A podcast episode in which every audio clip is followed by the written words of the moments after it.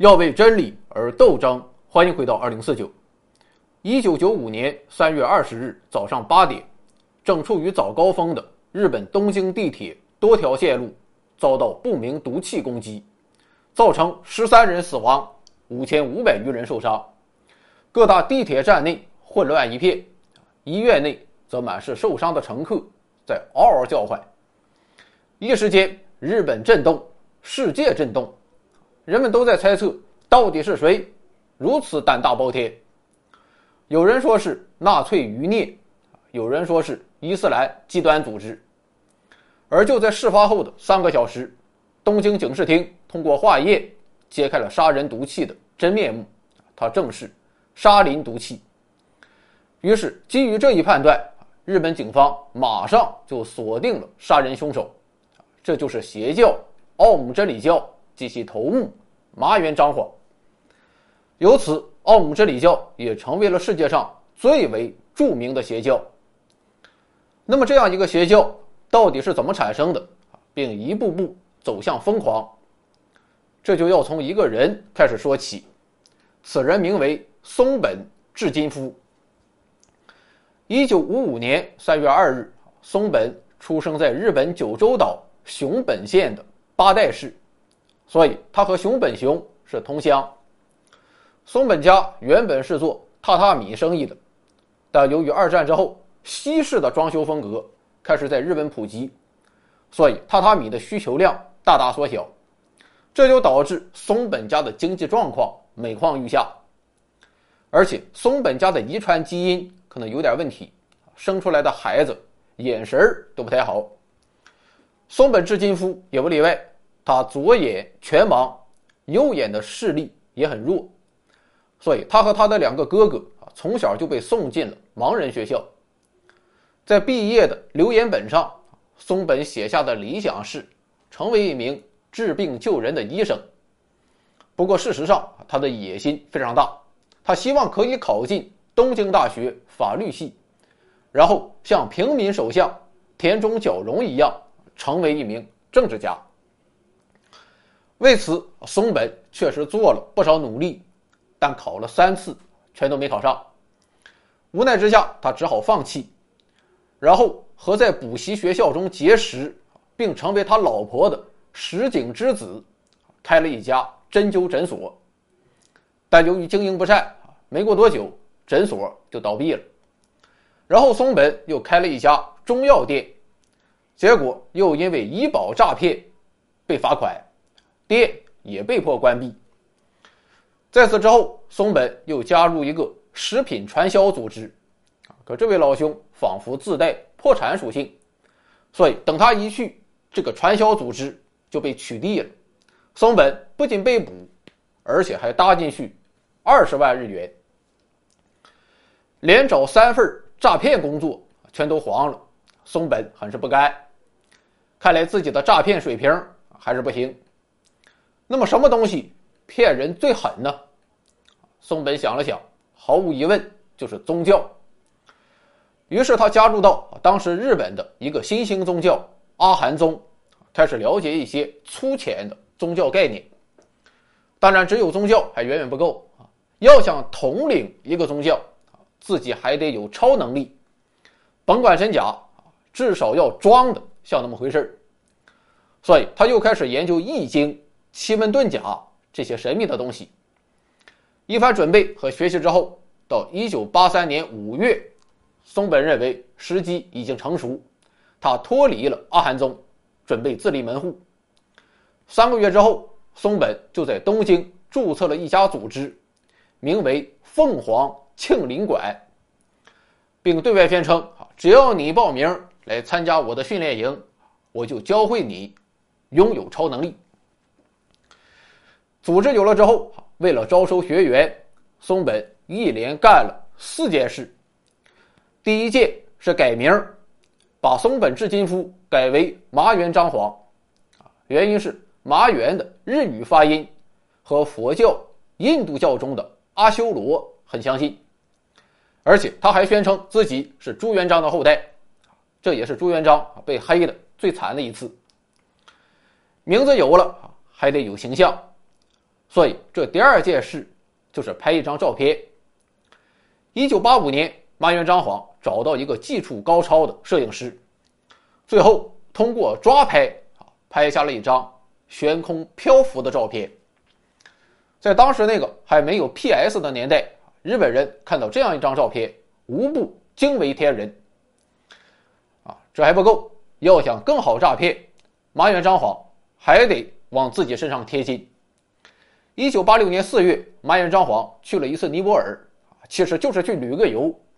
但他回到日本之后，却宣称自己去喜马拉雅山苦修了，然后获得了顿悟，并在尼泊尔这个佛教圣地收获了一大批教徒。一年之后，经过多方努力，加上高额的报酬，麻原彰晃和达赖这个老逼灯进行了两次会面。就这两个人，他能聊出来什么东西？无非是男盗女娼，啊，但这不重要，重要的是会面时的照片和录像，啊，至于其他的，他都可以编。你就说你有科学精神啊，别人也不好反驳。就这样，通过改名、照相、苦行和傍名人，麻原彰晃的知名度急速上升，教徒也越来越多。随着势力的不断壮大。麻原彰晃认为，凤凰庆林馆这个名字也不太行了，我必须起一个高大上的名字。最后，他把自己的教派定名为奥姆真理教。啊，这一套程序下来，不由得让我想到了另一个组织：改名、照相、寻觅自然、对话陶医生。啊，不敢想。而随着组织越来越庞大，麻原彰晃。自然要找到有效的手段啊，对邪教组织进行管理和控制。具体来看，无非五大手段：一是不断的神化自己，在教中大搞偶像崇拜。比如说，麻原彰晃宣称自己可以时空穿梭，宣称自己啊就是某某精神的代言人，说埃及金字塔就是他穿越回古代指导埃及人。建起来的。同时，在教中一些高级参谋的帮助下，啊，很多东西也被疯狂神化。吃教主含过的糖，可以获得能量，这他妈不废话吗？吃黄博士含过的糖也能获得能量。把教主的血液抽出来，注射到自己体内，可以获得所谓的圣印，啊，当然你不到一定的级别。是享受不到这个待遇的。教主的洗澡水每毫升卖一万日元，教主的头发胡须每根儿卖一千日元，还有教主血液的圣水每瓶卖一百万日元。而除了卖周边之外，麻原彰晃还疯狂收取教徒的各种捐赠。据统计，到上世纪九十年代，奥姆真理教。每年只是收取教徒的捐赠就高达十亿日元。至于麻原彰晃本人，更是掌握了千亿日元以上的资产。第二个手段是封闭的组织管理，教徒加入之后会被强行要求切断一切社会联系。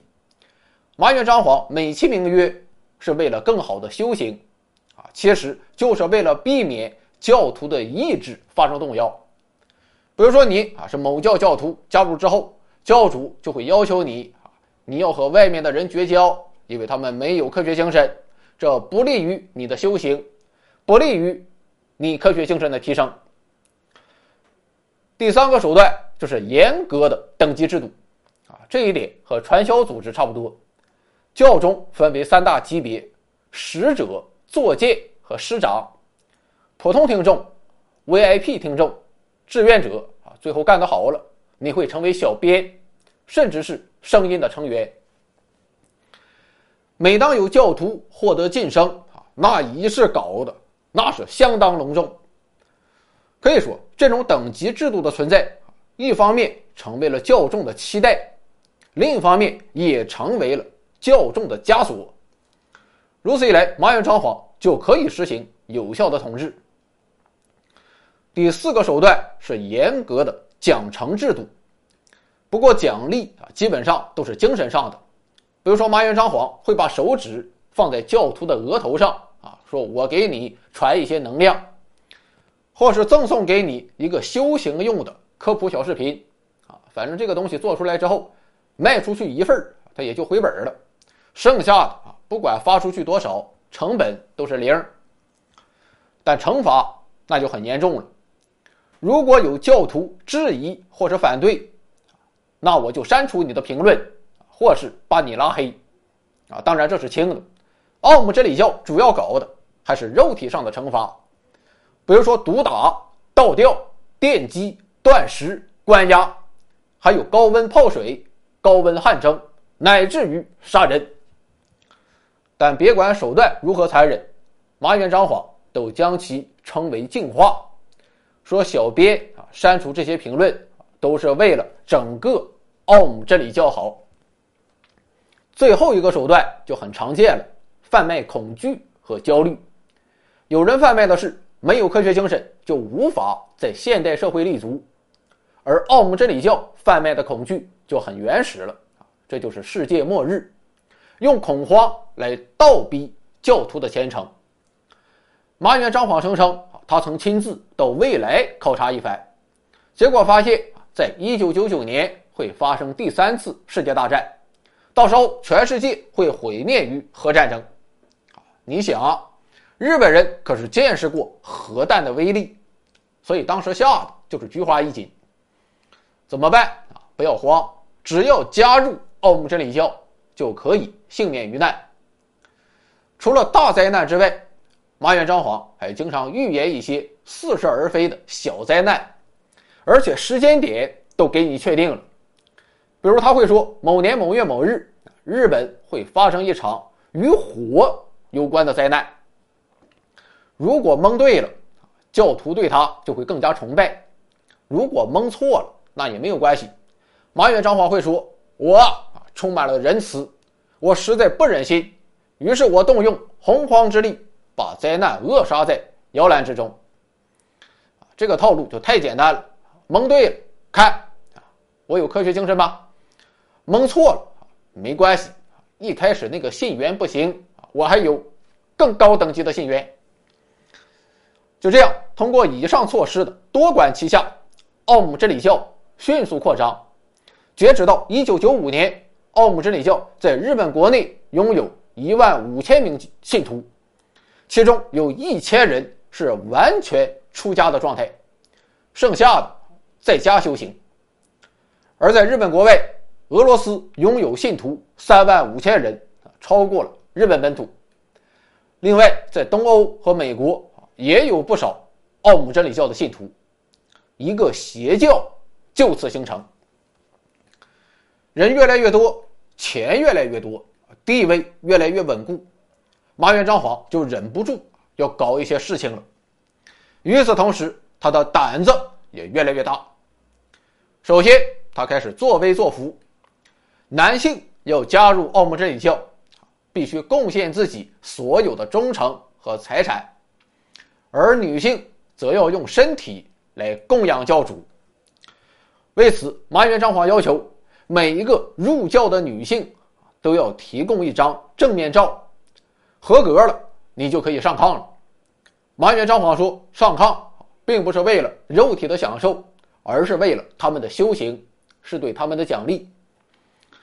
其次，对于不服从管理的人，麻原彰晃也懒得搞什么肉体惩罚了，而是直接杀人灭口。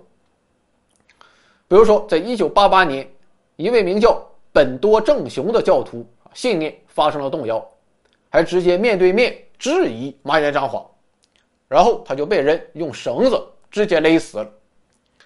还比如说，在一九八九年，一对母子逃出了奥姆真理教，但他们并没有报警，而是找到一名律师。律师在得知情况之后，就在《每日新闻》报纸上刊登了一篇文章，名叫《疯狂的奥姆真理教》。结果，麻原彰晃勃然大怒，他搞了一辆卡车，里面装有两吨炸药，准备把《每日新闻》的大楼给炸了。最后，行动没能成功。但麻原彰晃并没有放过这个律师，而是派人深夜潜入律师的家，把律师本人和他的老婆还有一周岁的儿子全部勒死。干了这么多丧心病狂的事情，自然也难逃日本警方的调查。按理说，在这种情况下，麻原彰晃就应该低调一些，但他没有，而是将自己的行为再度升级，准备向日本政府宣战。一九九零年，麻原彰晃宣布成立真理党，然后就带着二十四名徒子徒孙去参加日本众议院选举。这群孙子那是志在必得，结果是全军覆没。麻原彰晃明白了。看来搞文的啊，那是不行了，文的不行啊，我就整武的。于是他制定了一个庞大的计划，先买几架军用直升机，然后在东京上空撒下七十吨的毒气，完全净化东京。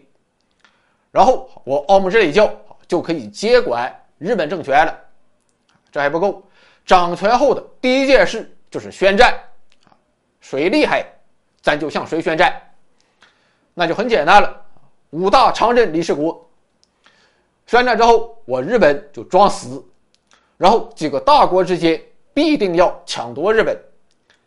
奥姆真理教认为，为了达成目的，大国之间会动用核武器，并最终导致人类灭亡。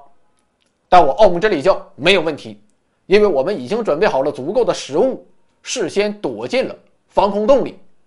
等人类文明被摧毁之后，啊，咱们就钻出来，在核废墟之上建立一个永恒的奥姆之国。可以说啊，没有五十年老年痴呆都想不到这个好点子。但你别管如何不靠谱，由于奥姆真理教内部麻原彰晃的个人崇拜已达巅峰，所以众教徒们啊还是感到欢欣鼓舞，而且迅速的展开了行动。当时恰逢苏联解体，于是他们从俄罗斯买来一架军用直升机，还买来一把阿卡四七突击步枪，用来大量仿制。与此同时，他们还开始研究生化武器，啊，一开始定了两个研究方向，一是炭疽病毒，二是沙林毒气。最后，经过多次实验比对，制造成本低、杀人效率高的沙林毒气脱颖而出。当然，说是实验啊，其实就是拿小镇居民试出来的。杀人武器研究出来之后，麻原彰晃手就痒痒了。当时奥姆真理教正好和松本市啊有一起地皮纠纷，双方闹到了法庭。麻原彰晃自认为官司的胜算不大，于是他就决定利用沙林毒气对松本市进行净化。一九九四年六月二十七日，松本市的一处住宅区内突然出现大量来源不明的恶臭气体，最终导致七人死亡，六百六十人受伤。这就是麻原彰晃第一次使用沙林毒气，如此高的杀伤力让他兴奋不已。事件发生之后，日本警方很快就把凶手锁定为奥姆真理教，但由于一系列原因。警方迟迟没有动手。当然，麻原彰晃还是很清楚的，他深知警方的迟钝只是暂时的，所以自己必须抢占先机，趁警方反应过来之前，对日本完成净化。没过多久，他就等到了一次绝佳的机会。一九九五年一月十七日，日本关西地区发生了里氏七点三级的阪神大地震。这次地震造成六千多人死亡，五万多人受伤。灾难发生之后，日本的警力几乎全都扑到了抗震救灾的工作之中。于是，麻原彰晃认为时机已经成熟，在经过一系列周密的准备之后，东京地铁毒气事件发生了。有意思的是，为了逃避警方的调查，麻原彰晃还演了一出苦肉计。他安排手下在奥姆真理教的两处据点投掷了两枚燃烧弹，让警方认为自己也是受害者，从而去调查其他激进的宗教团体。当然，这一次他的诡计没有得逞，因为两次毒气事件已经让日本警方颜面扫地。愤怒之下，东京警方全面出动，突袭奥姆真理教的总部九一色村。一个月之内，奥姆真理教的高层纷纷落网。五月十六日凌晨，警方在得到麻原彰晃潜回九一色村的消息之后，出动两百多名警力，包围了全村。最后，经过多轮搜索，警方砸碎了奥姆真理教真理堂第二层和第三层之间的隔板，结果发现麻原彰晃一个人啊躺在只有四十厘米高的一个密室之中。警方喊话：“啊，您给我滚出来！”结果麻原彰晃回答：“我在冥想。”，其实当时他已经吓尿了，而且这个吓尿了并不是形容词。所以，当警方砸开隔板的时候，还以为不小心捅了下水道。一九九六年四月，对麻原彰晃的公审开始，但由于美国在战后对日本政府的改造，所以日本的行政效率向来低下。整整十年之后，二零零六年，日本最高法院才终于下达判决，包括麻原彰晃在内的。奥姆真理教十三名主犯全部被判处死刑，这是二战之后日本判决死刑犯最多的一次。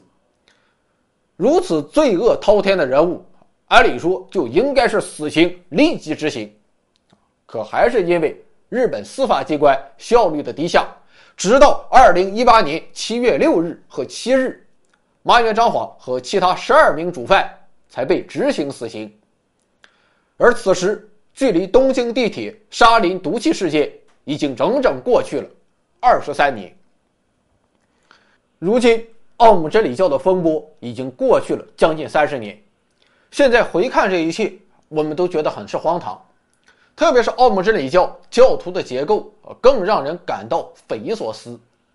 从年龄上看，有百分之四十九点五都是年轻人，平均年龄只有三十岁。另外，教徒中受过大学以上教育的人占比接近百分之四十，其中还有不少高学历的社会精英。比如说，奥姆真理教的二把手名为村井秀夫，这个傻逼是大阪大学物理系首席毕业生，天体物理学硕士。还有土谷正实，他是筑波大学的化学系博士，沙林毒气就是他搞的。而和他合作的人名叫远藤诚一，是京都大学医学博士。像这样的高学历教徒，在奥姆真理教还有很多。除此之外，还有很多企业家和中产阶级也加入了澳门真理教。为表示虔诚，他们甚至变卖了房产和车子，然后把财富全部交给了麻原彰晃。为什么会这样？我想原因有两点。